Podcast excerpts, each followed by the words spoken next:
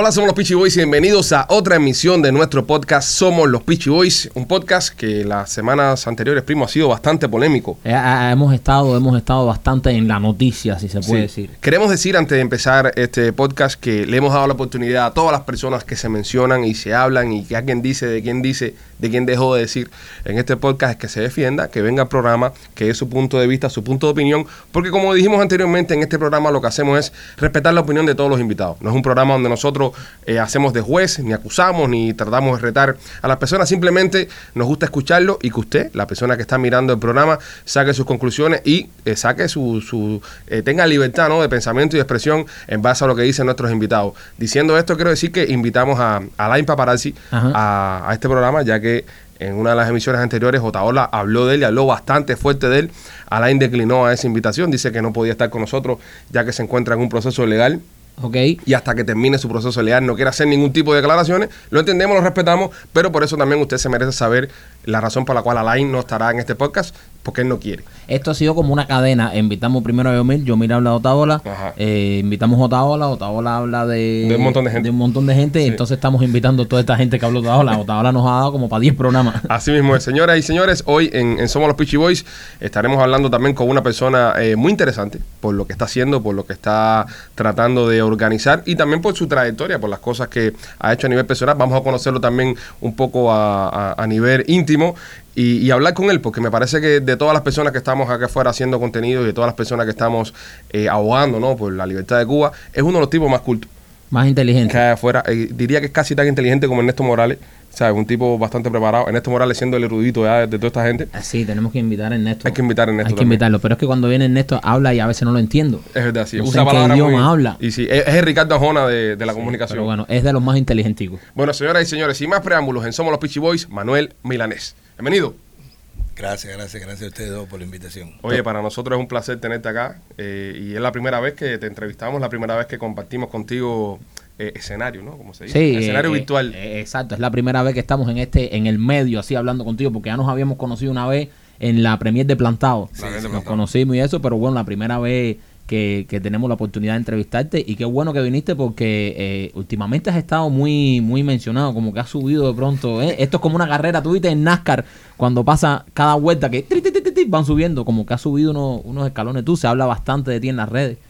Sí, bueno, lastimosamente eh, ha tomado el camino de hablarse de mí y no de lo que se propone, ¿no? Exactamente. Yo creo que lo importante es no perder el foco. Y lo bueno que tiene eso, y, y por eso que estás aquí hoy en Somos los Peachy Boys, para escucharte un poco de lo que se propone, de qué cosa es el Consejo para la Guerra, por qué se ha creado este consejo, por qué el nombre tan polémico, por qué se creó un ¿sabes? ¿Por qué se creó con un nombre tan polémico, y ese tipo de cosas es la que, la que queremos saber contigo, pero que nos lo expliques, ¿sabes? Con calma, tranquilo, con tus palabras para nuestra audiencia, ¿qué es el Consejo para la Guerra? ¿Son ustedes terroristas, como se está diciendo por ahí? Bueno, yo creo que ni, ni ustedes me hubieran invitado, ¿no? Ajá. Ustedes, ustedes no quieren un terrorista. Nah, nosotros somos medio locos, nosotros Aquí- no te creas, no te creas, lo, lo que ha aquí pasado cabe- por aquí. Aquí cabe todo el mundo. Bueno, mira, el Consejo para la Guerra es el resultado de la frustración del 11 de julio, que, que- que espontáneamente, aunque han- siempre han salido sus locos por ahí diciendo que ellos lo planificaron, pero espontáneamente salió el pueblo de Cuba. Estábamos hablando hoy que yo creo que ni, que ni Fidel logró eso, o sea, porque Fidel logró eso después que ellos, después que Batista se fue. Pero eh, esa explosión que hubo social en Cuba, eh, sin precedentes, bueno, de los años 30, cuando... Ahora, el tema es que en ese momento, no sé ustedes, bueno, yo también los vi a ustedes bastante activos, salimos como hormigas locas, ¿no? Sí, Todo el mundo sí. quería hacer algo, yo monté un bote, el otro salió en el el otro quería comprar armas, pero lo que pasa es que con mucha pena descubrimos que después de tanto tiempo pidiéndole al pueblo que saliera, pues no teníamos un plan. O había muchos planes, pero todos los planes incluían pedir más dinero y pedir más ayuda a un tercero. O sea, nosotros no podíamos hacer algo. Entonces ahí surge eso, en el medio de la frustración, muchísima gente se desvió, o sea, estuvimos viendo cómo las armerías eh, hicieron el pan, vendieron muchísimas armas, la gente compraba cualquier cosa porque tenía eso por el tema de ir a Cuba, ¿no? Pero después también todas las marchas, o sea, esa marcha en Washington fue increíble, Sí. tanta gente fueron, 30 mil, 40 mil, no sé cuántas, y en todas las ciudades del mundo, las principales, todas las capitales. Ahí surge el Consejo para la Guerra que tiene tres bases fundamentales. Lógicamente, a los adversarios que voy a tratar de tipificar, ¿no? sin, sin hablar de nadie en específico. A hablar de gente específica igual. Es- Esta No. gente que nos ven son bastante Eh, inteligentes. Está bien, pero tampoco vamos a hacer más programas de Carlos Milanes después. Sí, sí. Vamos a tratar de, enfocarnos claro. en eso, ¿no? Los, los adversarios, los adversarios eh, eh, le temen, en mi opinión, a tres cosas. Lo primero, autofinanciarse. O sea, hay todo un, un negocio de la política. O sea, muchísima gente está haciendo negocio con la política hacia Cuba. Nosotros lo hemos dicho y hemos puesto quién coge gran y quién no. Hay gente que coge gran y lo hace bien. Desgraciadamente son la minoría. Pero hay muchísimos que cogen gran y tienen un pío voz y están recibiendo Para las personas que no saben y no conocen eh, qué cosa es un gran. O sea, un gran es como un regalo, es un aporte que hace el gobierno federal de la contribución de los norteamericanos. O sea, los norteamericanos están pagando impuestos y, y, bueno, como en todos los países, el impuesto es un acto violento que hace el Estado con el individuo, pero no saben para qué, a cuánta gente le interesaría que Cuba sea libre o no y que se destine su dinero en la libertad de Cuba. Eso es arbitrario, pero se usa para eso y hay un fondo para eso, no solamente para Cuba, sino para promover la democracia, la libertad en el mundo y tal. Entonces, dentro de esas cosas hay instituciones que, que, que están en la política eh, mm, a favor de la democracia en Cuba y de la libertad que, bueno, hacen su hacen sus solicitudes gran, lo, lo, planifican, lo, lo fundamentan y le dan un dinero. Pero estamos hablando solamente de los últimos 30 años, estamos hablando de más de 270 millones de dólares, por lo mínimo, eso es lo que hemos visto nosotros. Hay quien habla de 60 millones al año. Pero estamos viendo que la última vez cuando se habló, cuando nosotros le exigimos, por ejemplo, en la Casa Blanca, que ustedes fueron y tanta gente, bueno, los funcionarios, una funcionaria de Biden dijo, pero ¿de qué estamos hablando? Le acabamos de dar el año pasado 20 millones de dólares a la causa de Cuba. O sea, eh, eh, el gobierno de los Estados Unidos puede entender que está haciendo mucho por la libertad de Cuba porque está dando dinero para la libertad de Cuba. Entonces, nosotros vimos que con todo ese dinero, ¿cuál era el plan orquestado? Bueno, el plan era, uno, pedir intervención y ahí regresamos un poquito a la doble moral. Hay gente que hoy le molesta la palabra guerra, pero fuimos a pedir intervención. La intervención no era para llevar Pacífico. La intervención no era para llevar fruta bomba, ni era para llevar mamey, era para llevar los marín. Claro. O sea, era, era para intervenir militarmente. Entonces, nosotros somos capaces de hacer una movilización con 30 mil personas a pedir guerra. pues Una intervención es una guerra. Y después uno de nosotros habla de guerra y es terrorista. Pero el problema es eh, que yo lo que pienso es que cuando se va a pedir una intervención, se pide eh, de la manera en que el gobierno de los Estados Unidos, o sea, los marines, de una manera legal, eh, vayan. Esto que tú quieres hacer del Consejo eh, no tiene la aprobación de los Estados Unidos. Ahí hay otra, ahí hay una falacia, te voy a explicar. Porque en qué momento dice que yo quiero hacer una intervención privada a Cuba. ¿Y qué, ¿Y qué entonces es el Consejo para la Guerra? Ah, Estamos tratando de llegar ahí.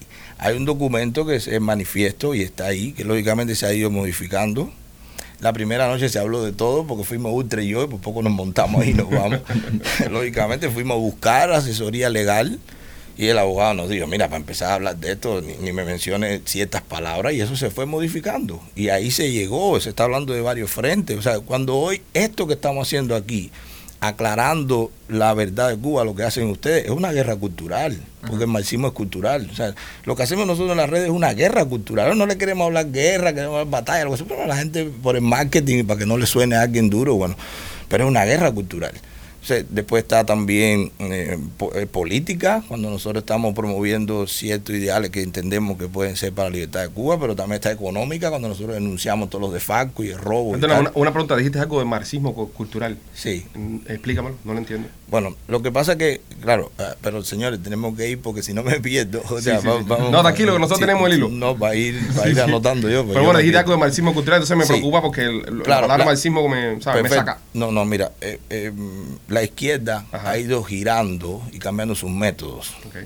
O sea, la izquierda ya no puede seguir levantando la bandera de la explotación del hombre por el hombre. Aquí todo el mundo trabaja, tiene dos trabajos y anda en un Lamborghini si lo quiere pagar el fin de semana a 1.200, 1.500 pesos la noche, lo que sea. O sea, ya se le acabó esa bandera de que tu jefe te explota, porque eso en el capitalismo no funciona. Mi jefe no me explota, mi jefe ahorró, tiene un negocio y mi jefe me garantiza a mí todos los viernes un cheque. Claro. Entonces ya no puede crear la contradicción, la lucha de clase, que es la base de ello, del marxismo, a base de que te están explotando. Entonces, ¿qué pasa? Viene con la cultura. Entonces te empieza a hablar de la- la- las minorías, te empieza a hablar de la comunidad LGTBI, que tiene, tiene unos derechos, porque a ti te masacran. te- te- entonces te empieza a acrecentar, te empieza a hablar de, de cómo tú te percibes, en la percepción de género, ideología de género, los todes. tal. So, cambian, el frente, cambian el frente. cambió. Hay un libro muy bueno que se llama eh, El libro negro de la de la izquierda. O sea, búsquenlo. eh, está muy bueno. Bueno, la carátula es eh, tal, Che Guevara eh, pintado los labios. So, es, co- es como que los copy points de, de esta gente han cambiado. han cambiado porque ya no convencen con la Exacto. historia de que te están explotando, porque tú empiezas fregando carros o porque o porque Facebook empezó un garaje, o porque Apple empezó un garaje. o sea, entonces, si, si somos tan malos en el capitalismo, ¿por qué llegan a ser los hombres más ricos del mundo? Exacto. Y entonces, volviendo a lo, a lo que estábamos hablando inicialmente del Consejo para la Guerra, Mm. eh, hay una preocupación, ya Maquito te lo dijo también, de que esto que se está haciendo de alguna forma u otra es ilegal e incluso eh, de que ustedes pudieran ir presos o, o a las personas que donen dinero a la, a la- al Consejo puedan ir presos también. ¿Qué ahí tan va- cierto hay esto? Vamos, vamos, mira. Primero, lo primero que yo invito a todo el mundo, y además es un buen ejercicio, es que cuando vamos a comentar sobre algo nos informemos sobre eso. O sea, hay una página que se llama así, consejopga.com, y ahí está el manifiesto.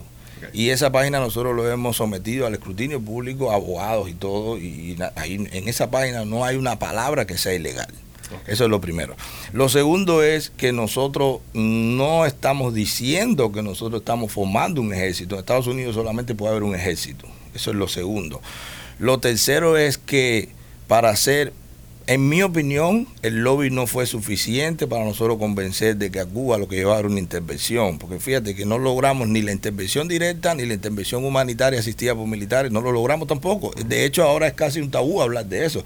Políticos que nosotros se lo pedíamos, ya antes de hablar te dicen, si me hablas de esto no, porque esto ahora no conviene, es políticamente incorrecto. Entonces, nos vencieron en la política en eso. ¿Y cómo se logra el lobby? El lobby no se paga, o sea, hay lobby, hay oficinas que hacen lobby. Y hay oficinas que tienen acceso, y eso se hace con dinero. Entonces, lógicamente que nosotros, las milicias en este país son legales. La gente puede crear milicia, pero tú no puedes crear una milicia diciendo que te estás entrenando para ir a Cuba O, o a ningún otro país. ni a ningún país. Solamente con la presunción de que tú lo estás haciendo para eso ya estás cometiendo un delito. Pero estás viendo ahora los fenómenos. Acaban de ir unos mm, jubilados del Army, acaban de ir a Afganistán. A salvar a, los a los que están atrapados. Eso no era legal, Ujú. Pero era legítimo. Pues son los conceptos que se manejan. Está lo legal y está lo legítimo. Y viene otra cosa que siempre roza sobre eso, porque e- es un terreno bien gris cuando empezamos a profundizar, ¿verdad? Pero siempre roza sobre eso. Eh, eh, ¿Hasta qué punto nosotros le podemos decir a los cubanos que salgan a la calle cuando en su país le van a caer a palo? Cuando es ilegal salir a la calle ellos a protestar. Y nosotros tenemos miedo a hacer algo que roce con lo ilegal. O sea, mm, ese discurso ahí, ¿hasta qué punto es legítimo que uno le pida a alguien que haga lo que tú no eres capaz de hacer? Nosotros los que vivimos en este país, que nos da la oportunidad, no podemos hacer nada ilegal. Pero también creo que le ha hecho mucho daño la manipulación, la tergiversación, la desinformación, el terror que le ha creado a la gente, pensar que es ilegal cuando todavía no hemos hecho nada. Claro. Y cuando está bien escrito que no es así, cuando tenemos un asesor legal, que es un abogado cubano, pero norteamericano, con licencia para ejercer en la Florida, con su despacho, y que ha dicho, mira, cualquier problema que lo vean conmigo. Un abogado que sa- salió en una plataforma diciendo que era ilegal, nosotros pagamos la consulta, nos sentamos con él y nos dijo, yo no sabía ni de qué iba a hablar. Y yo no me había ni leído ese documento. Ah, O sea, yo hablé por lo que me preguntaron. Si a mí me dicen, tú vienes por la por la I-95 a 150 millas por hora, ¿qué es? Eso es ilegal. Claro.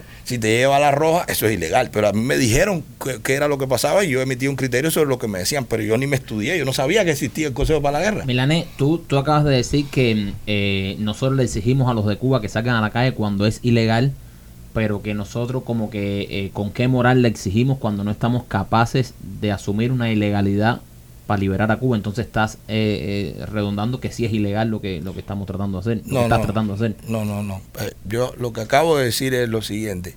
¿Hasta qué punto nosotros le estamos pidiendo a la gente en Cuba que tome un riesgo, ¿verdad? Y nosotros ante la posibilidad de que algo sea ilegal, pues nosotros gritamos y decimos, no, no, no, no, porque eso es ilegal. O sea, eh, el riesgo de tomar la ilegalidad o no depende de una decisión personal. Tú, tú me ves a mí haciendo algo que es ilegal, tú me puedes llamar, Manuel, mira, yo creo que lo que tú estás haciendo es ilegal. O sea, tú me ves invitando a gente a que algo que, que yo creo que es ilegal, tú puedes decir a la gente, tengan cuidado que es ilegal. Pero si usted se mete cuatro semanas desayunando, almorzando y, almorzando y comiendo, diciendo que algo es ilegal, a ti no te conviene lo que se está planteando. Ya se, ya se pasó el compromiso. Por eso yo digo que hay tres cosas que yo creo que están molestando mucho. Lo primero es autofinanciarse. Eso es lo primero. Lo segundo es sí sí, tener sobre la mesa que en algún momento eso se pueda resolver por un conflicto armado, de la forma que sea. A lo mejor hay que cambiar el, a lo mejor hay que cambiar el discurso. A lo mejor hay que no solo apoyar la, la, forma pacífica, sino seguir diciendo los cubanos queremos, hay un compromiso con Cuba de las Naciones Unidas, del Consejo Permanente, de la OEA, del Consejo Permanente y de los Estados Unidos con la libertad de Cuba y exploren otros métodos, no solamente hagan eso. El 11 de julio, solamente con haberse movido eh, eh, en la base naval de Guantánamo, que hubiera habido un movimiento militar, el régimen hubiera dicho, espérate, aquí pasa algo. Y eso no pasó. O sea, ellos están muy tranquilos. sí, pero ya ese, ya ese, tipo de acciones son acciones que debería tomar el gobierno federal, el gobierno de los Estados Unidos como gobierno. Ahora, eh, como cubanos y cubanos libres que vivimos fuera del país, por ejemplo, ¿cómo, para empezar, cómo se, se hasta se llegaría a Cuba con armas que son semiautomáticas, porque ni siquiera el pueblo, el pueblo americano tiene derecho a, comprar armas fully automáticas. Esa gente tiene armas automáticas, tienen un ejército bastante decente comparado con las condiciones que tienen, pero es un ejército capaz de derrotar a cualquier milicia eh, que, que, no sea eh, respaldada por ningún gobierno. ¿No es como medio que suicida también este plan? No, pero precisamente eso es lo que evitamos. ¿Sabes cuánta gente quería irse para Cuba con, una, con un armamento que en Cuba no hay municiones? No hay municiones, vas a llegar, vas a cargar 60 balas. Pero además, tú le preguntas a un oficial profesional y te dice, yo no me voy con gente que son amateurs, porque el primer tiro que se escapa me va a dar a mí. suicidio. Entonces, e, eso es parte del Consejo para la Guerra. Dejémonos de locura. Evitar esas locuras. Pero lógico, y también, y también a la gente familiarizarlo. Por ejemplo, yo quisiera en una Cuba libre el derecho a, a portar armas. Claro. ¿Y por qué no se puede empezar a hablar de eso? Si en Cuba hubiera armas, no hubiera durado 62 años. Pero tú no crees que el nombre de Consejo para la Guerra enfoca todo en la palabra guerra y enfoca todo en, la parte bélica y se olvida de, las otras partes que son también igual de importantes que una intervención militar por parte de los cubanos en el exterior? Se olvida quien lo ataca.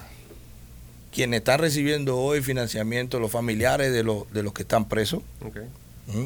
Los, los, los, que están saliendo, que lo estamos trasladando a otros países, todo eso cuesta dinero. Los abogados que se están pagando, ¿Y todo eso cuesta dinero. ¿El Consejo está haciendo eso? Pero, lógicamente, mm. lógicamente, pero se hizo antes de que subiera el Consejo. Todavía no se ha tocado un centavo de lo que la gente ha donado y ha donado dinero. Okay. Eso de que nos están pidiendo el dinero para atrás es otra falacia. Más o menos podemos decir cuánto han donado poco dinero, 5 mil, 6 mil dólares, okay. no mucho más. Sí, pero bueno, es algo que ya la, las personas están donando. So, eh, explícanos cómo, cómo es este proceso eh, cuando las personas donan, si se hacen como, no sé, miembros, explícanos cómo un poco, y si eh, ellos tienen toda la transparencia y toda la sí, claridad. Auditorías públicas. De, claro, de, nosotros lo que queremos, mira, lo que pasa es que ahora en, en, el proceso que estamos es, por todos estos ataques, algo que se podía haber hecho en la marcha, nos ha hecho decir, no, espérate, porque estamos hablando que, que no es nada oficial, pero nos han, nos han escrito gente, no, el aire es después ir arriba. O sea, a ese punto está. O sea, estamos hablando de que una investigación a mí en lo personal en República Dominicana, si tengo negocios, si no tengo, a ese nivel está. Porque hay que tener la responsabilidad. Cuando uno lanza algo en una plataforma que, que, se, que, que, que la gente lo escucha, eso levanta mucho, eso levanta mucha suspicacia de mucha claro. gente y la gente también se pone creativa. Bueno, ¿y ahora de dónde salió este? Y no sé qué. Entonces, todas esas cosas ha creado un ruido que sí le ha hecho daño a la iniciativa. Le ha hecho daño a la iniciativa en el sentido que no hemos tenido que distraer dando explicaciones. Cuando tú decías, porque no quiero que se quede eso, cuando tú decías, ¿no crees que la palabra guerra ha provocado todo esto? Es también, ¿no crees que la palabra guerra ha hecho que, que de eso se está hablando? Claro, pero lo que pasa es que se ha enfocado todo en la parte negativa y, en, y, y, se ha enfocado todo en, de, en, demoralizar al grupo. Los detractores. Con la guerra, los detractores. Pero los que lo están recibiendo, mira, hay, hay que tener en cuenta algo. Nosotras, bueno, a ver, no quiero generalizar, pero mucha gente pierde el norte pensando que el foco o, o, lo que más se actúa es lo que más se ve. No es así. Hay muchísima gente anónima que hace muchísimas cosas por la libertad. Siempre ha pasado, siempre ha pasado. Pero muchísima gente que ni le interesa. Y hay tanta gente beneficiándose y hay tanta gente dando apoyo a una iniciativa como esa porque no les acabo de terminar y es mi error. Autofinanciarse. Uh -huh. Autofinanciarse significa que el proyecto de todos los que están, no es que el Consejo va a hacer iniciativa, es que el Consejo es el que, el que coordina. Tenemos tanto dinero, ¿quién, ¿quién va a hacer una acción ahora? Ferrer, el Coco, el que sea.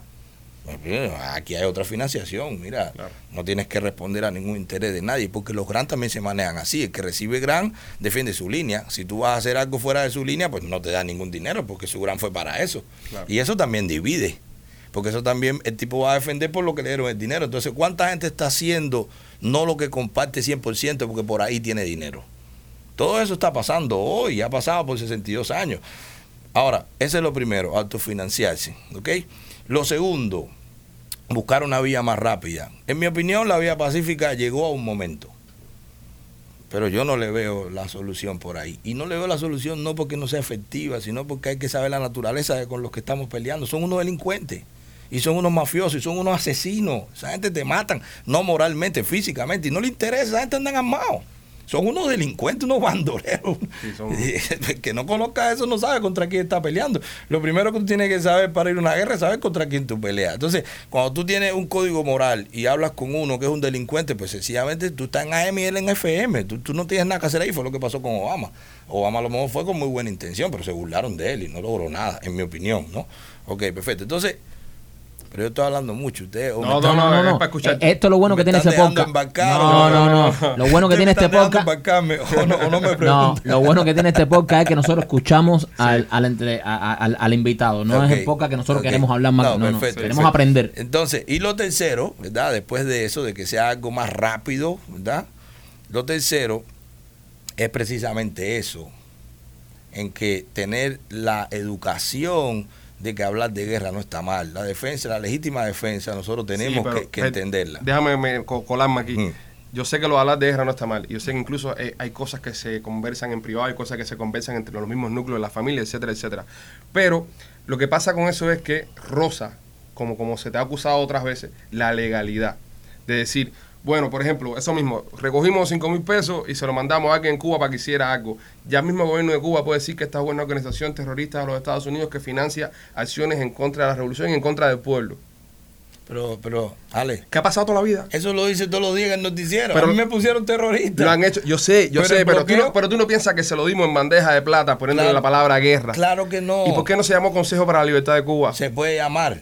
Se puede llamar Consejo, para la Libertad. Consejo de los Cubanos Unidos en el Exilio. Es que no importa el nombre.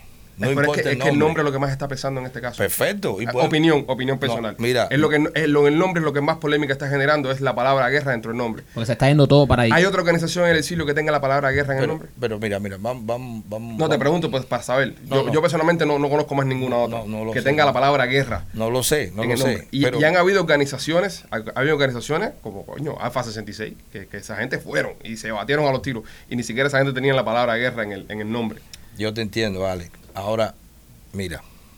Primero, justificación para el régimen es cualquier cosa. Cualquier cosa. Y terroristas somos todos. Todo, todo. Mercenarios somos todos y todos tenemos cheques de la CIA. Absolutamente A todos todo. nos paga la CIA, es verdad. La- hay que quitar el Sharpline aquí y poner el CIA. Entonces, decir ahora que eso es una justificación, pues otra falacia. Eso es lo primero. Al menos distraernos, ¿ok? Eso es lo primero. Ahora, lo segundo, ¿la palabra guerra se puede cambiar? Lógicamente que sí, no hay problema. ¿Tenemos convocatoria? Por ejemplo, si le cambiamos el nombre, eh, ¿la gente dejaría de criticarlo? No, porque no es la palabra guerra, es lo que propone. Yo pienso que sí. Yo, yo ahí contradigo contigo. Yo pienso que si se le cambia el nombre, se, se le, eh, es como todo marketing en la vida, todo es publicidad y todo, y todo es mercadeo. Se le cambia el nombre, se le, se le hace un rebranding, como dicen los americanos. Se hace una campaña de marketing nueva y en un mes y medio la gente se olvidó de la palabra Consejo para la Guerra. A mí no me hace daño que la gente esté pensando mal porque se llame guerra. De verdad te lo digo. Sí, pero ¿qué es lo que pasa? Que se, se están generando muchos detractores. Entonces, hay, por ejemplo, mira, te voy a poner un ejemplo Pero clásico. todos tenemos yo quisiera, yo quisiera, yo quisiera mañana coger, abrir mi chequera y donarle 500 dólares al Consejo para la Guerra, ¿verdad? Pero cuando lo voy a donar, tengo 20 mil otros canales que me están diciendo, vas a ir preso, es ilegal, te van a meter preso. Entonces yo digo, coño, espérate, déjame no donar y poner mi nombre y llamarte a ti a Ultra que los conozco y por al lado si te voy a coger tus 500 pesos. Pero eso mismo pasa con el noticiero. Yo tengo testimonio de gente que ha llegado a Cuba en misiones religiosas y cuando la gente llega, lo primero que piensa el cubano, no, ustedes son de Miami. Te vienen a quitarnos las cosas. Y cuando ven que el que va le da todo, los zapatos, la ropa, la comida, ustedes son diferentes. Entonces es lo mismo. O sea, es un tema de la frecuencia, es un tema de, de la coherencia, es un tema de no, de no, de no porque la mayoría piense que está mal, tú lo tienes que hacer. Lo que tienes que evaluar es si está bien o mal. Usar la palabra guerra mientras tú no lo hagas ilegal no está mal. Eh, que más gente donen o menos gente donen, otra cosa, mira, peligrosísimo. Por ejemplo, después de esos ataques, a mí constantemente me llaman gente, no, tengo armas en Cuba enterradas, eh, vámonos ahora mismo. Que tú me estás hablando, que armas Claro, en Cuba claro. están enterradas. O sea, eh, eh, Pero te das eh, cuenta que hay un error tal vez de lo que tú pretendes hacer o quieres hacer y lo que la gente está captando. Porque fíjate que todo el mundo te llama para problemas, todo el mundo te llama para... para tengo armas guardadas, nadie te va a y te dice, tengo 50 pesos guardados, tengo, eh, no sé, la gente te llama y te dice, tengo armas guardadas y tal vez eso es lo que está tergiversando un poco el mensaje que tú quieres dar. Eso puede ser, pero por ejemplo, estaría dentro de las de- de- dentro de todas las líneas de lucha la lucha armada también, porque ahí vendría entonces la contradicción. No, no, no, vamos a dejar consejo para la libertad, pero aparte quita ahí la lucha armada, porque eso no puede ser. Pero hay cosas, hay cosas eh, que se hacen y no se dicen que se van a hacer. Lógico, Es lo que yo pienso. lógico. Yo por, yo, por ejemplo, tengo criterios de, de este tipo de cosas y cosas que yo haría, pero que nunca diría que lo voy a hacer. Lógico. Pero son las cosas que yo pienso que hace falta hacer. Pero tampoco saldría diciendo que son las que hay que hacer. Claro, pero lo que no podemos hacer es algo ilegal. No, no, no, no, es 100%. ¿Y qué, qué, qué tú tienes que decir de eso? Porque, por ejemplo, Otaola ha dicho que, eh, que yo lo he visto en su show y él lo dijo, que es ilegal, que hay muchas cosas ilegal, que incluso donar dinero es ilegal. Entonces, ¿cómo tú eh, nos dices ahora que eso es legal? Explícanos un poco. Nosotros estamos... Imagínate cómo tú nos explicas. Somos espectadores. Exacto. Te escuchamos y a ti, escuchamos a Exacto. escuchamos a ti. Eh, eh, entonces, ¿Cuál es la esta- verdad? estamos en el medio perdido. Yo te voy a hablar sincero en mi caso. Sí. Yo estoy perdido. Yo no lo entiendo. Claro. Yo no lo entiendo porque por un lado se dice que es ilegal, por el otro tú dices que es legal. Explícamelos. O sea, ¿cómo tú explicas esto bruto proof? O sea, La- la eh, que lo manera- podamos entender todo. La mejor manera de, de decir es hacer. Yo en público doné 500 dólares, entonces yo tendría que ir 20 mil años preso. Estoy aquí contigo. Mi abogado en público dio mil dólares, así que tendría que ir 15 mil años preso. Porque So- so, ellos dicen que un dólar es 15 años. Ajá. Ah, pues, ah, pues los Sí, sí, años no, son no, cuantificado. pues, la bodega, es por la bodega que en- te toca. Un en- dólar, 15 años. Yo dije, bueno, Bueno, si ya. dan mil dólares, tengo 15 mil años preso. ya. Entonces, lo que eso fue hace, dos sema- hace una semana atrás. Lo que dijo Taola de que el que done eh, esto puede ir preso, eso no es cierto. No, primero es una manipulación. Ok. Segundo, me parece muy irresponsable al nivel que tiene Otaola, la audiencia que tiene Otaola, el peso que tiene Otaola de confundir a la gente. Y, y más que nada también, eh, eh, bueno, en el caso de Otaola eh, es hasta cobardía, porque ya no es la primera vez que le digo, mira, si quieres que hagamos algo serio, vamos a hacer un debate. Y olvídate del show, vamos a hacerlo en privado. Claro. Tú quieres discutir algo, vamos a hacerlo en privado. Pero no me salga con un plan todos los días a hablar. O sea, cualquiera que esté llevando eso, sería bueno cuantificar cuántas veces yo he hablado de él y cuántas veces él ha atacado. Primero al Consejo para la Guerra, después a Manuel Milanés, después a mi familia. ¿Ha De- atacado a tu familia Otaola? Claro, a- Que- Ataola se ha atrevido a poner a mi familia en una misa, a mis hijos menores de edad, en su plataforma, sin mi consentimiento Wow. cosa que yo no he hecho. Eso es lo tercero. Y en cuanto a mi fe. O sea, Otaola ha dicho en público, este hombre va a misa el domingo y de lunes a sábado está preparando una guerra. Eso es algo bien, primero inmaduro. O sea, a mí se me ha caído un velo totalmente con esa figura. Porque una figura con tanto peso y que lo que estemos diciéndole al mundo es que tenemos ese tipo de contradicciones, yo lo tengo claro, es un adversario, por sus razones serán, y totalmente legítimas. Pero vamos a la discusión seria. O sea, de- en el tema Otaola aquí lo que estamos hablando es, ¿qué es lo que le interesa a la oposición hoy? ¿La confusión, el ruido, el chisme o el debate serio con argumentos? Yo no tengo problema, tú lo puedes llamar ahora y que entre, vamos a debatir. Claro. Yo lo he hecho varias veces. No tiene que ser en público, puede ser en privado. Sí, sí, no todo tiene que ser el Pero rating, la el descalificación personal, no, eso está mal. La, eh, eh, eh, exponer a mi familia, ponerle un punto rojo a mi familia cuando yo estoy diciendo donde esa gente roban. O sea, yo tengo que aumentar los niveles de seguridad de mi familia. Porque le puso rostro a mi niña de tres años, le puso rostro a mi hijo, a un, a un adolescente. Lo puso en su plataforma. ¿Tú hablaste 15, con él 20 después que él hizo esto? no, en ¿Lo mi, en mi opinión cruzó una raya. Yo Pero- no tengo nada que hablar de eso. No, no, no. no llamaste ni en lo personal ni no, decir- No, no, no es necesario. No es necesario. Uno sabe lo que hace. Ustedes me pueden preguntar aquí lo que sea, pero si yo entro aquí y me caen a piñazo, ¿qué voy a hablar? Sí. Yo me tengo que ir. Claro. o sea, ya hay, hay acción y reacción. Lógicamente, yo estoy seguro que él va a pagar por eso. O sea, todo en la vida tiene una repercusión. Y eso está mal. ¿De qué forma será? No lo sé. Pero como mínimo yo le exijo una, unas disculpas públicas, que, que baje esos videos porque eso está mal y que se concentre en ser un adversario serio. O sea, él, no, él, él, él piensa que el Consejo para la Guerra está mal, que se enfoque en eso, pero que deje a Manuel Milanés, a la familia de Manuel Milanés y a la fe de Manuel Milanés, porque ya esos son temas privados, o sea, ahí transgrede.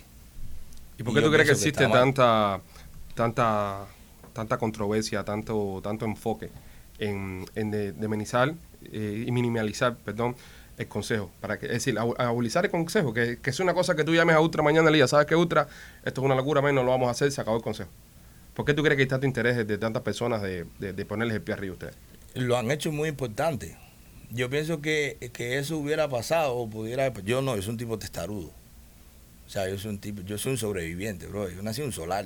Mm. O sea, yo me bañaba en un baño público, tres y cuatro familias en el mismo baño. Yo compartía jabón con el vecino al lado. O sea, a mí no me interesa eso. Pero la gente se puede, puede coger miedo, ¿no? Eh, eh, eso hubiera pasado si se hubiera pasado por alto. Pero le han dado una envergadura.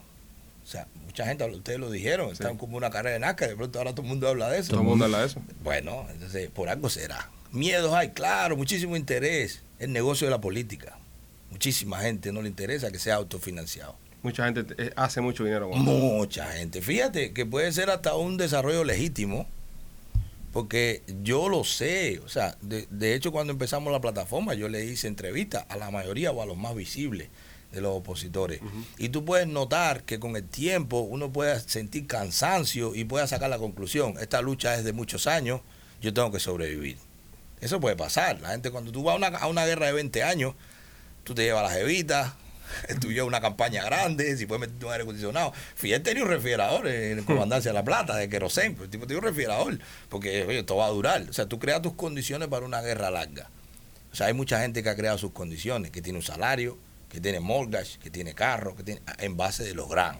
Entonces, salta unos locos ahora diciendo que eso, hasta qué punto eso puede afectar los gran. Y si mañana los Estados Unidos dicen, no, ustedes se autofinancian, no hace falta gran. Hay gente que está nervioso con eso, lógicamente, claro. ¿Y no aplicaría el Consejo para la Guerra en las categorías que recibieran gran o algo que a ustedes no les interesa? No, no, recibir? no, no, no, yo no puedo, yo no puedo coger el dinero del público para hacer otra cosa. La gente tiene que, yo estoy en contra de los impuestos. Para mí el impuesto es un acto violento. Ok, El impuesto es robarle a las personas. ok, Yo estoy en contra de cobrar impuestos. ok. ¿Y cómo, ¿Y cómo viviría el país sin impuestos? Bueno, ya tú quieres llegar a, a la sociedad anarcocapitalista. Sí, ahí que, es que no hay cosa. Estado. Ya, eso ya tenemos que meternos 20 podcasts haciendo eso. Claro, pero sí se puede minimizar muchísimo. Y que sea un pacto social, que la gente sepa para qué está pagando impuestos. Eso sí, Pero que la gente da, tú, tú sabes para qué usan tus impuestos. para nada. Nada, nada, no sabemos nada. Por ejemplo, con tus impuestos se pagó un, letrero que dice abajo el bloqueo en, en el downtown de Nueva York. No, igual que con nuestros impuestos, eh, eh, lo- lo- la gente en el Medio Oriente, ahora los talibanes andan en un Homer Eh, que pagué yo. Exactamente. Y con nuestros impuestos el otro día el presidente Biden tiró un cohete que mató a 10 civiles. Exactamente. Con O, con los impuestos de nosotros, con la mitad de ese armamento sacamos los delincuentes de Cuba. Ah, nosotros estamos ilegal. Muy bien. Eso está mal. Y los impuestos de los cubanos arman a los terroristas, que se lo venden a los iraníes, que los chinos están copiando los cohetes ahora, que ahora mismo tienen que estar en los laboratorios chinos abriendo todos esos cohetes para hacerlo con la copia. No, no, eso no. Entonces es lo políticamente correcto. Yo me enfango, yo me enlodo. Pero Milane, Manuel- hablate de, tu, de, tu, de tus inicios, hablate de tus inicios, de cómo llegaste, tú sabes, cómo fuiste a un solar y estuve leyendo parte de tu biografía que fuiste incluso eh, jefe de empresas en Dominicana que manejaban miles de empleados y millones de dólares. ¿Cómo, ¿Cómo logras tú hacer este salto? Estudiaste, estudiaste economía, ¿verdad? sí, yo soy licenciado de marxismo, porque Ajá. es lo que se estudia en Cuba. Ok. Economía tú lo aprendes después. Ya, soy eh, economía y marxismo. No, en Cuba se llama licenciado en economía, Ok. pero la economía que se da en Cuba es, es el marxismo, ¿no? Entonces luego llegas a Dominicana y ¿A, ahí, a qué No, edad llegaste yo- a Dominicana? Con- Ya grande, ya. bueno, grande Eh, eres siempre porque tienes una buena estatura. Con 30, bueno, alto. Alto, alto. Con- como con 30 y, no me acuerdo, 32, 33. ¿Dónde años. trabajabas en Cuba antes de salir de Una Cuba? helado, donde quiera que hubiera billete. Yo fui bodeguero, fui cantinero, fui pistero de gasolina, Fui, ¿Dónde te vendí, coco eso con ron en la playa. Donde te pudiera buscar un peso. Que se pudiera resolver. Claro, tantas carencias cuando chiquito que lo mío era buscar el baro y además eh, darle dinero a mi mamá, ¿no? Que estuviera mejor. Y que eso está muy bien, o sea, salir adelante, eso no es, no es, un, no es un pecado. Claro, eh, y eso me hizo conocer Cuba, conocer cómo funciona la economía cubana. Me, me parece que conozco cómo funciona la economía cubana. Eh, llegas a República Dominicana. Llego a República Dominicana porque yo llegué a ser gerente de una compañía en Cuba, una compañía extranjera. Y, y, y ya ahí sobrepasé los límites hasta donde se puede llegar y, y nada, eh, tuve problemas con unos dueños porque yo de pretencioso pensaba. Por eso la gente dice, bueno, pero ¿por qué este tipo ataca incluso a los que dicen que en Cuba se puede hacer negocio? Porque yo pasé por eso. O sea, ustedes están hablando del liberalismo. Hayek, Friedrich Hayek, fue, fue socialista. Su, su, su formación fue socialista. Cuando descubrió que el socialismo era una basura, pues dijo, no, este, tengo que estudiar. Entonces se metió con Mises y bueno, se hizo libertario, o el pensamiento liberal. Ahora me pasó lo mismo. Yo traté de que, yo pensaba que en Cuba se podía hacer negocio. De hecho, en mi cuadra, cuando se mudó un opositor, a nosotros nos caía mal. Claro, porque el opositor te ponía una patrulla en la esquina, yo lo que vendía era cerveza por la izquierda, coño, este tipo me está jodiendo el negocio. Ah, Entonces yo sé cómo funciona, yo sé cómo lo está pensando el cubano. Por eso entonces yo voy a ese, al que todavía está pensando así, a decir, mira, ya yo pasé por ahí eso no es así. Entonces, ok, llego a República Dominicana porque en esa compañía tuve contradicciones con los dueños, porque yo creía que era dueño también, porque había pagado por eso. Me dan la luz, oye, te van a ir arriba, te van a quitar todo y salí huyendo. Entonces llego a República Dominicana y ahí comencé y tuve la, la confianza de personas que creyeron en mí, gente de plata, y me dijeron, ¿qué, ¿qué negocio tú vas a hacer? Yo no, no, yo voy a empezar con lo que tengo y bueno, ahí sí se hizo negocio de real estate, de entretenimiento, yo tuve discoteca, ahora tengo propiedades, o sea, patrimonio con mi familia, ¿no? Pero tuve negocio de juego de azar, yo tuve banca de lotería, que en República Dominicana es legal, tú pagas una licencia y tienes. O sea, de apuestas deportivas, cosas así. Consejo para lotería se llamaba. No, no, tenía, tenía otros nombres. Entonces llegas acá a Estados Unidos porque yo la primera vez que escucho de ti es con lo de Bonco, un socio para mi negocio. Sí, exactamente. Ahí Y- viene y- una evolución. Y es donde me, me llama la atención que yo, de dónde sale este tipo. Exactamente. Ahí viene otra evolución. Ahí viene otra evolución. Yo llego a Estados Unidos y lo que, que fue por accidente, no es que yo venía, yo tenía mi visa norteamericana. Yo venía, de hecho, los fines de semana a comprar y tal. Pero mi familia había emigrado, había decidido dejar de estar en República Dominicana y yo soy muy de, de- muy de familia, ¿no? Entonces dije, bueno, vamos. y Pero mi esposa, eh, tuvimos un problema con el embarazo de América, como se llama mi niña chiquita. Y aquí cuando vinimos a una consulta, el médico nos dijo, no, no pueden coger un avión. Entonces ya fue América la que decidió ser Yuma y, y meternos nosotros en esto. Y nacer en América. Exactamente. Por eso le pones América, ¿no? Se llama América por mi mamá, que Ah, paz ok. descanse. América Margarita por mi mamá y mi suegra, que las dos, las dos no están con nosotros. Pero mira lo que es la vida, ¿eh? Termina naciendo en, América. Así mismo. Para que tú veas. Y es un espectáculo. Me mete un inglés de madre, me corrige. Tiene tres años y me dice, "Pura, papi, así no se habla. Bueno, eh, eh, y ahí yo empiezo y yo tengo una compañía que da préstamos, Ujú. que empiezo a hacerlo con capital propio, después me asocio con otras compañías que dan préstamos. Y, y entonces yo le digo a Bunco, mira, una, yo que en- entiendo que marketing no es vender directamente, sino es neuromarketing, que es crearle la necesidad a la gente. Digo, mira, si yo me pongo a decir, tú quieres préstamo, llámame a mí, por- eh, me acuerdo que habían otras marcas que se anunciaban que era así, tienes esto, llámame, tienes. Yo dije, no, esa no me parece, me parece que vamos a hacer algo como Shark Tank. Branding. O sea, que la gente nos llamaba, nos decía que era un negocio, y entonces uno participaba con dinero o no en el negocio. Y así empezó. Y aquello fue otro, el último, yo creo, bueno, el penúltimo, vendrán otros macetazos porque también entendíamos que de Cuba lo podían hacer. Con esa inocencia, ¿no? Con esa ingenuidad, no, pero si están en Cuba, pobrecito, que también se haga. Y cuando empezamos a ver todas las regulaciones, todo, que aquello no cambiaba, bueno, pues cerró, pero vino la pandemia. Ya cuando vino la pandemia, cerraron la casa, nada, empecé a hacer videos. ¿Y por qué decides tú meterte en esta candela? Con toda esta trayectoria que tienes como una persona de negocio que, sabes, has generado tu, tu propio, tu pequeño imperio, este, ¿por qué tan pasional con el tema Cuba? ¿Por qué, por qué lo sientes tanto? Eh, yo Tú nunca habías tenido el problema que estás teniendo ahora, te lo garantizo, de No, nadie diciéndote no, ni de que que, la faltan. ARS te va a caer arriba, Claro. ni de que te pueden investigar. Claro. Tú estabas Ni tranquilo. diciéndome chivatón. ni diciéndote Haciendo chivatón. Ah, espérate, eso viene, eso viene No, en no, camino. ya vino. Ya vino, ya, ya- Claro. ya eres de la seguridad. No, pero claro. Ah, ya, ya pero lo dijeron claro. ya. No, no, y mi papá es coronel. Ah, ¿también? Sí, claro, mi papá es coronel retirado. Es coronel, sí, claro, mi papá lo fueron a ver y él dijo, bueno, ese es mi hijo. ¿Tú qué- que yo le di a un hombre con 50 años? Claro. ¿Qué le puedo decir que se cae? Manda para el carajo. o sea, e-, ese, y ya te además, acusaron entonces de trabajar para la no, seguridad. pero claro, no, hay tres o cuatro que me conocen y todo, que Ah, yo sí, soy el el, agente- capitán no sé qué. al capitán milanés. Claro, claro. Mira para eso, interesante. Estamos Eh, aquí eh, entrevistando al capitán Milanés. Exactamente. Sí, eh, eh, eh, yo pienso que es un cliché. Ajá, Ellos te empiezan, claro, el régimen lo que hace es que te trata de asesinar moralmente. claro, Y como de las cosas que más nos asustan a nosotros, ¿de dónde salió este? Exacto. Bueno, hasta Serrano me dijo eso. Ah, Serrano este va a ser o el más canoso. ¿Es más canosa o, el sexto o- héroe. o el sexto héroe? Sí. ¿De dónde salió Milanés? Dice Serrano. Eh, eh, pero es verdad, porque es algo, es algo que la gente lo dice mucho y a nosotros nos preguntan, a nosotros nos preguntan acá, ¿de dónde salió el milanés este? Claro. Que de pronto entró y ahora es más patriota. Y, también mismo. como que al cubano siempre hay que dejarle claro porque siempre, como tú dices, está ese miedo y esa duda. ¿Qué Mira, tú le dices a esa gente que te están viendo Que- ahora mismo y tienen le- esa duda? No, que yo le digo a la gente que no idealice a nadie. Detrás de todos nosotros hay, no sé qué palabra se puede usar aquí. La que tú quieras.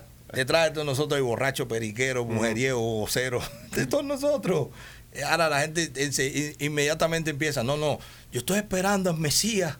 Eso es un problema que tienen los cubanos. roja. Es pro- el que nos va a guiar. Ese es un problema que tienen los cubanos y eso, que esperan un Mesías. Y número dos, que todos están esperando que los influencers sean los que liberen a Cuba. Esa- no, Eso es un problema muy grave pero y es muy serio. El error estuvo ahí. A nosotros nos pasó estando en Washington que la gente nos decía, ¿y qué vamos a hacer? Sí. ¿Y qué va a pasar? ¿Y qué vamos a hacer? Le ¿Qué es lo decía, próximo? ¿Qué es lo próximo? Señores, nosotros somos dos influencers. Nosotros eh, nos hemos ganado nuestra vida haciendo videos cómicos en el internet. Hay que preguntarle a los políticos que ustedes han puesto en el poder. Hay que preguntarle a la gente sobre los gran que el gobierno federal le paga millones de dólares todos los años para hacer movimientos para la libertad de Cuba. La libertad de Cuba no depende de nosotros los influencers. No, no dejen que le metan ese gol. Ningún influencer va a liberar a Cuba. Si nosotros podemos hablar y ser amplificadores de lo que está pasando en nuestra mensaje. tierra y del mensaje y promover, eh, eh, ¿sabe? Movimientos, iniciativas, esas cosas sí las sabemos hacer muy bien. Pero, bro, a la hora, de la- a la hora de la verdad, hace es, la, falta... es la falta de liderazgo. es la falta de liderazgo, Es la falta de 100%. liderazgo. Y nos va a tocar el menos malo. Pero hay que apoyar a alguien. O sea, no tenemos. Somos un cuerpo enorme sin cabeza. Exactamente. Y eso está terrible. Porque no nos toman en serio.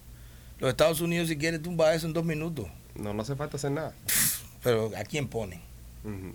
¿Qué hacen? ¿Qué gobierno va a hacer? Esta gente bien fajado. Va a ser peor. Por lo menos el régimen tiene eso controlado. ¿O ustedes creen que no piensan eso? Mira lo que está pasando en Afganistán. Mira lo que pasó en Siria. Ellos no quieren dejar quedarse 20, 30 años ahí. Yo pienso que al final del día el problema nuestro no le importa a ellos, el problema nuestro es de nosotros. Yo pienso Lógicamente. que los que tenemos que pensar a quién poner y todas esas cosas somos nosotros, pero antes que eso hay que pensar cómo sacar a los que están. Pero Ese es el gran problema que tenemos. Pero mira, hay un término que lo usa el régimen, pero en general lo usan los políticos, que se llama racionalidad política. ¿Qué cosa es la racionalidad política? No importa lo que haya que hacer, pero hay un fin. O sea, el fin justifica el medio. Entonces, si en algún momento en la Casa Blanca hay una intención de que en Cuba se acabe el régimen, siempre va a ser, ¿cuál es la alternativa? Porque esa es la pregunta de cualquiera. O sea, no hay que ser político, lo que sea. Tú te vas a mudar y dices, pero ¿para dónde nos vamos? Claro. Tú vas a cerrar esto, sí, pero ¿qué otro show voy a hacer? O sea, entonces, ¿hasta qué punto nosotros no hemos sido serios de plantear algo unificado, tal, que digamos, Que mire, convenza. Ayúdanos a sacar a esa gente que ustedes lo pueden hacer, que nosotros tenemos esta propuesta. Venimos con esto atrás.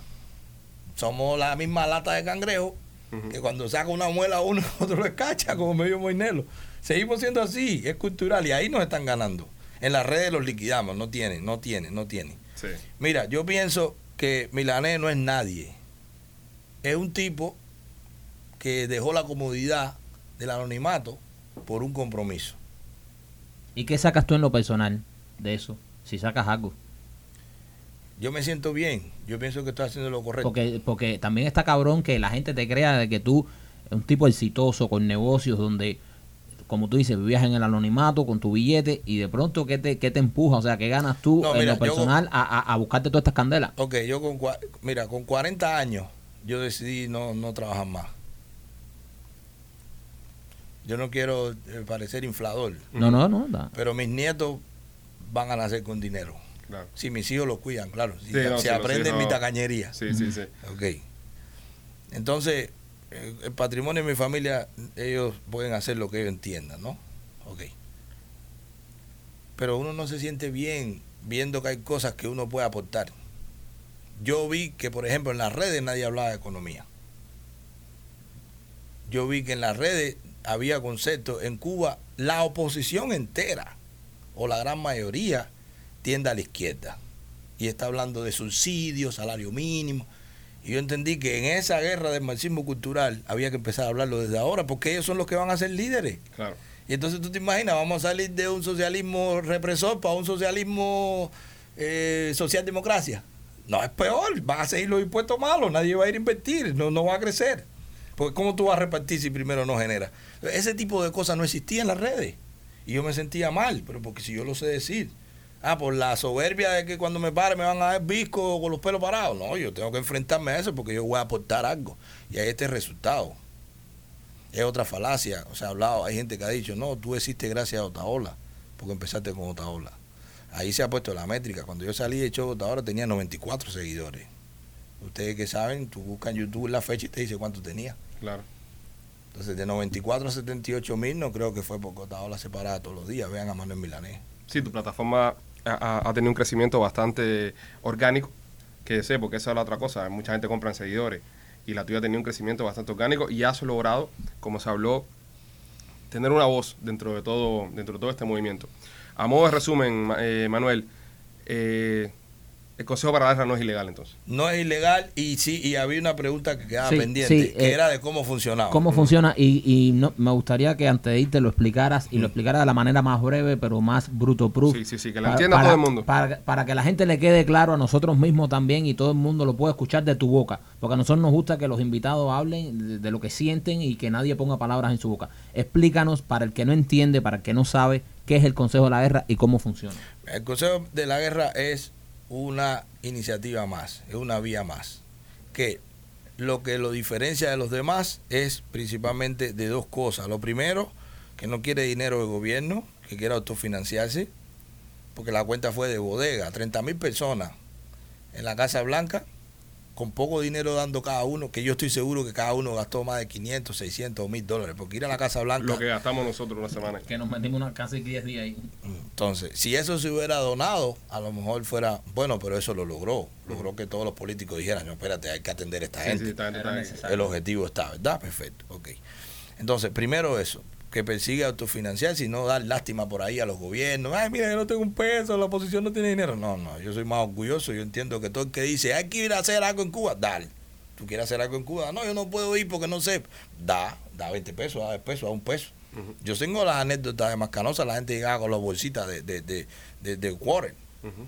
llegaba a la fundación así, la gente donó. Y para que quede claro, eh, nos lo dijiste anteriormente en la entrevista, con ese dinero ya ustedes están haciendo acciones dentro de Cuba, ayudando a Sin personas. tocar ese dinero. Ah, sin tocar ese dinero Sí, todavía. nosotros no hemos tocado ese dinero porque nosotros Y lo han que- logrado a gente a salir del país, Pero, a liberarse, pero etcétera. claro. Pero es que la gente no lo sabe. Pero es que hay cosas que no se dicen. Yo sé que hay cosas que no se dicen, Yo pero entiendo, yo entiendo y, no- y, y, y créeme, nosotros hemos hecho también cosas que, pero llega un momento en que cuando te atacan o te tildan de, tú tienes que salir y explicar. Y yo entiendo que tal vez tú no quieras eso porque no quieras ese tipo de protagonismo, pero cuando te están diciendo que si tú quieres pedir dinero para estafar o lo que sea y, y tú has hecho cosas, sería bueno que tú lo dijeras también. Yo- y eso yo creo que acaba con todos los rumores. No, no acaba. El que quiera pensar que yo soy un estafador lo va a pensar siempre. Porque ese está programado para que yo sea un estafador. Esa es mi experiencia. Pero por otro lado, como no se ha tocado el dinero del Consejo para la Guerra, yo no puedo decir que lo que yo he hecho con mi dinero es un éxito del Consejo para la Guerra. Porque yo lo hice sin que nadie me, me- sin pedir nada a cambio, como lo han hecho ustedes, como lo hacen tanta gente que ni salen en las redes. ¿ok? Entonces, ¿qué nosotros estamos haciendo? ¿Cómo se dona para el Consejo para la Guerra? Hay una página, Consejo PGA, la gente ahí puede donar. ¿Cómo se va a controlar eso? Nosotros estamos terminando la non-profit, ¿verdad? Para que sea público, porque eso hay que reportarlo a la es. Pero aparte de eso, nosotros tenemos dentro del Consejo o un asesor que es un contable. Un contable que tenga licencia para emitir criterios para hacer auditoría de un tercero a lo que pase. ¿Ok? Eso es lo segundo. Lo tercero, tenemos el asesor jurídico también, que no va a permitir que nada se haga ahí, que viole una ley. Y lo cuarto, que nosotros estamos conformando, que ya está bastante adelantado, mínimo 12 personas. Esas 12 personas, que no tenemos que ser ultra y yo, por ejemplo, puede ser cualquiera, van a ser los que van a evaluar que el Consejo eh, le dé el dinero, el financiamiento a las iniciativas que cumplan con los objetivos, porque es otra cosa que nadie habla. El Consejo se habla de restituir la, la C40, o sea, rescatar el hilo constitucional. Hay mucha gente que no quiere eso. También hemos logrado muchos enemigos por eso. El Consejo se habla cuál es la vía. El Consejo se habla cuál es la legalidad. Todo el mundo dice vamos a tumbar el régimen, pero cuando se van, ¿qué? Cuando se van, ¿qué? Cuando Batista salió huyendo, Fidel tuvo que mandar gente adelante, porque en La Habana estaba el directorio, pero también estaban los militares que iban a decir, bueno, se fue Batista, ahora el jefe soy yo. Y él supo cómo hacerlo. ¿Qué va a pasar en Cuba? ¿Va a ser el primero que llegue? El que se ponga ahí levantó la mano, el que todo el mundo piensa que va a ser el, el- el jefe, el que lo quiere el gobierno de los Estados Unidos, ¿quién va a ser? ¿O cómo va a ser? Hoy mismo ¿Quién que fuera jefe. eso? Hoy mismo que fuera jefe. No lo sé. ¿Quién? ¿Y Exactamente. cuál es el plan? El Consejo tiene un plan. Ok. Restituir la, la C40, la C40 se lee sola. Estoy de acuerdo con la C40, absolutamente no, es una constitución socialista, habla de salario mínimo, habla de una pila de cosas, pero tú tienes que partir de la legalidad. En el artículo 286, me parece que es, dice que se puede reformar. Pues vamos a abrir una constituyente y vamos a reformar. Y salimos los libertarios diciendo, no, que eso está mal, el Estado mínimo, lo que sea. Y habrá un debate, pero a partir de una legalidad. Te vas a poner a hacer una constitución en medio de un caos que la gente está esperando que tú le des dos panes en vez de uno. Porque también hay que ver qué es lo que nos vamos a encontrar. ¿Cómo está el pueblo de Cuba? Si está preparado o no para Que es esa en democracia. verdad, que es en verdad el que, el que más voz y voto tienen esto. Entonces tú te imaginas en el medio de todo ese dilema que el ruido sea, Milaneta, a favor. Sí. Eso de verdad, a mí por lo menos me frustra mucho, porque no es quien lo emite, es quien lo amplifica. Es que la gente, no, porque mm, Milanés no me gusta lo que hizo, porque una vez habló más de mí hace un año. Señores, vamos a preescolar, o sea, te quité la merienda, tú no me hables. Porque, no, tú te vi conversando con fulano, ahora conmigo no hables. A ese nivel, a esta altura, todo el mundo rozando los 50 y con un régimen ahí, que es lo que nosotros estamos peleando, sigue metiendo preso gente. Y desapareciendo gente. Ahí está el problema. Y como último, se van a emitir como los estados de cuánto entró y a quién se le dio. Lo que no se puede decir es que acciones se hicieron. Eso. Entró tanto dinero y se le dio a fulano, mengano y ciclano. Y después eso será escrutinio público. La gente dirá, eh, fulano, tú, a ti te dieron 10 mil dólares, ¿para qué lo ¿Qué usaste? hiciste con eso?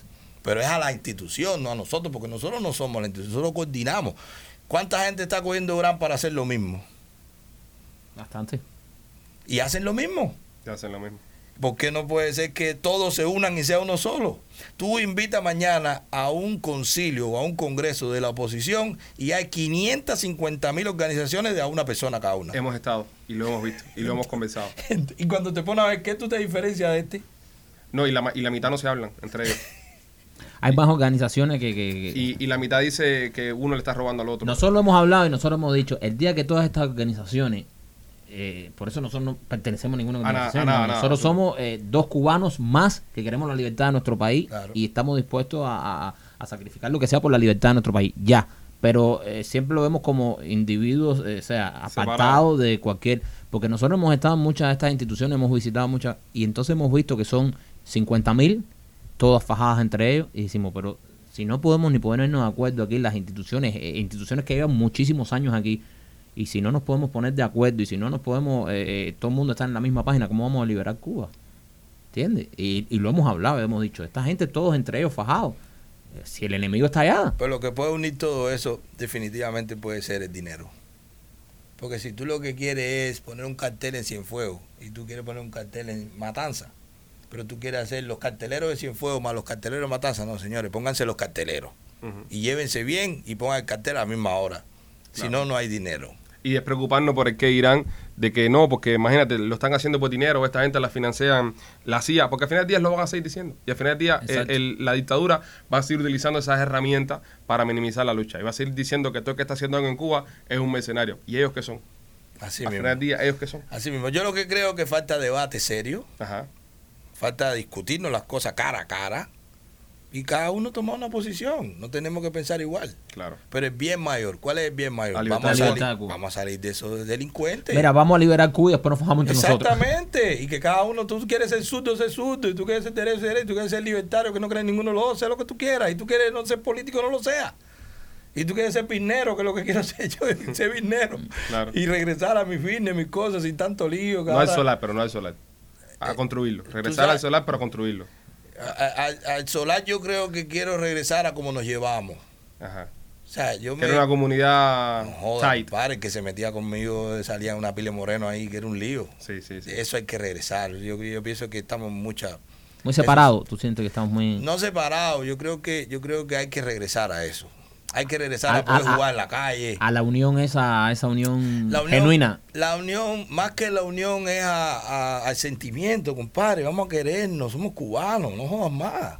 O sea, no me jodas tú. O sea, chismoso es chismoso donde sea. Y los chismes son malos. Vamos a hablarnos. Déjate chisme, hermano. Ya me vamos a jugar a jugar. Claro. O sea, así me crié yo. ¿Qué te pasa a ti? Ah, no, si tú te vas para la esquina a hablar más de. Ah, un chismoso, vete para allá, cojo por aquí. Hay código. Ujú. Hay código que hay que rescatarlo. Porque eso no es solo de barrio, eso es de moral, eso es de familia, eso es de. No voy a decir de hombre porque me van a decir homófobo. Claro. Pero, es- pero son códigos de, de- de- de sociedad.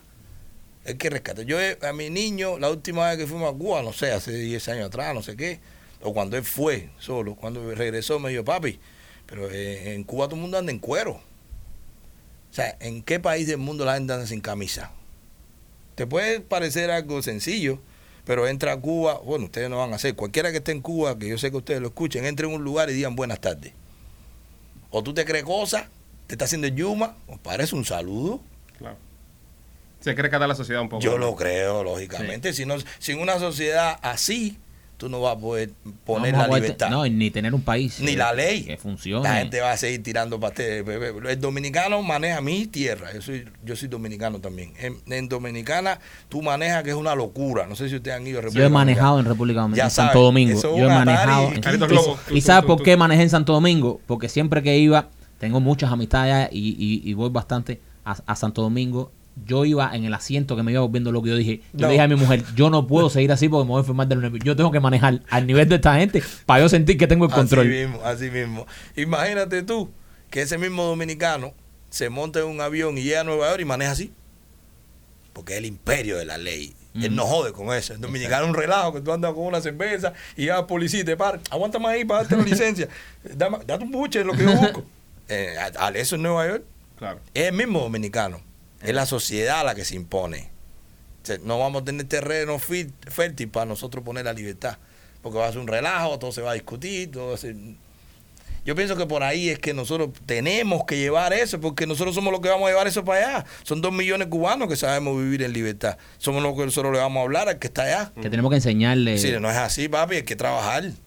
No hay que robar. No es con las manitos así, ya olvídate de resolver. Un socio mío acababa de llegar de Cuba, lo ponen a manejar un camión. Se equivocaron en el almacén, le metieron unos papeles sanitarios y demás. Y el socio llegó al otro almacén, se encontró un cubano, eres cubano, ven acá, hacerte unos papeles sanitarios por la izquierda. Ve, que tú me estás hablando de izquierda. eso, eso está mal, bro. Que tú me estás hablando de papel por la izquierda, hermano. Hable más conmigo que me van a botar de aquí. Dime tú si eso no se trae para acá. La casa de papel. Sí. Tráfico- ¿Y qué vamos a llevar nosotros para allá? Sí, Exacto. sí. Hay que llevar. Y eso hay que empezar a hacerlo y hablarlo, porque si tú no lo hablas no se identifica. ¿Cuál es la alineación? Pensar, hablar, hacer. Vamos a empezar como mínimo a pensarlo. Ah, no vamos a caer en la misma. Ah, chivatón, ay, eh. Yo creo que eso, yo creo que por ahí no es. Bueno, señores, ha sido una, una conversación bastante interesante Sí. con Manuel Milaneo, donde hemos aprendido mucho. Si usted tiene algún tipo de, de dudas o de- algún tipo de inquietud sobre Consejo para la Guerra, puede entrar a su página de internet, Consejo PGR. PGA. PGA. Sí, PGA. Así mismo, Consejo para la Guerra Anticomunista. Vale, Ok. consejo pa- para la guerra, consejopga.com. Usted puede entrar ahí y puede leer el manifiesto que tienen ahí en la página y puede también educarse un poco, ¿no? Antes de sacar su opinión. Y Lo bueno que tiene esto es, y de vivir en un país con libertad, es que tú vas a recibir informaciones de muchos lados. De un lado, del otro. Usted tiene que ser lo sufici- suficientemente inteligente para sentarse, analizar la información que le está llegando y tomar su criterio propio y su propia Su propia opinión decisión. con respecto a, a las acciones que lo están afectando. Manuel, te damos las gracias por habernos acompañado hoy en el podcast. Esta es tu casa. Aquí está abierto para cualquier tipo de, de- de- de pro- iniciativa, Gracias. cualquier tipo de acción que quieras hacer. Aquí estamos nosotros para apoyarte porque siempre hemos sido, hemos apoyado mucho todo el que hace algo por Cuba. Gracias. Y, y siempre vas a tener las puertas abiertas aquí. De eso se trata. Eh, ¿Dónde te pueden encontrar en tus redes sociales? Eh, no, así, Manuel Milanés. Manuel Milanés. Manuel Milanés en Instagram, que como dice Moinelo, estoy, ¿cómo es que dice? Estoy flojete, algo así. dice. estoy cortiñando. Y en dice. YouTube, ¿no? Y en En, YouTube. en YouTube, en Facebook, y en YouTube, en Facebook es Manuel Milanés y en Instagram es Milanés Emprende. Ok. Ya lo saben, señores. Somos los Peachy Boys. Los queremos, pendiente que viene más podcast, que todo va a estar, encendido. Oye, gracias a toda la gente en España que nos hicieron número 20 esta semana, Argentina número 6, gracias a todos ustedes también, y a todas las personas alrededor del mundo que están bajándose el podcast. Les recordamos que lo puede escuchar en todas las plataformas de audio, Spotify, Apple, eh, también estamos en iHeart, donde quiera puede escuchar el podcast y nuestro canal de YouTube nos puede ver estas caras que tenemos en vivo durante toda la semana. Los queremos, somos los Pichi.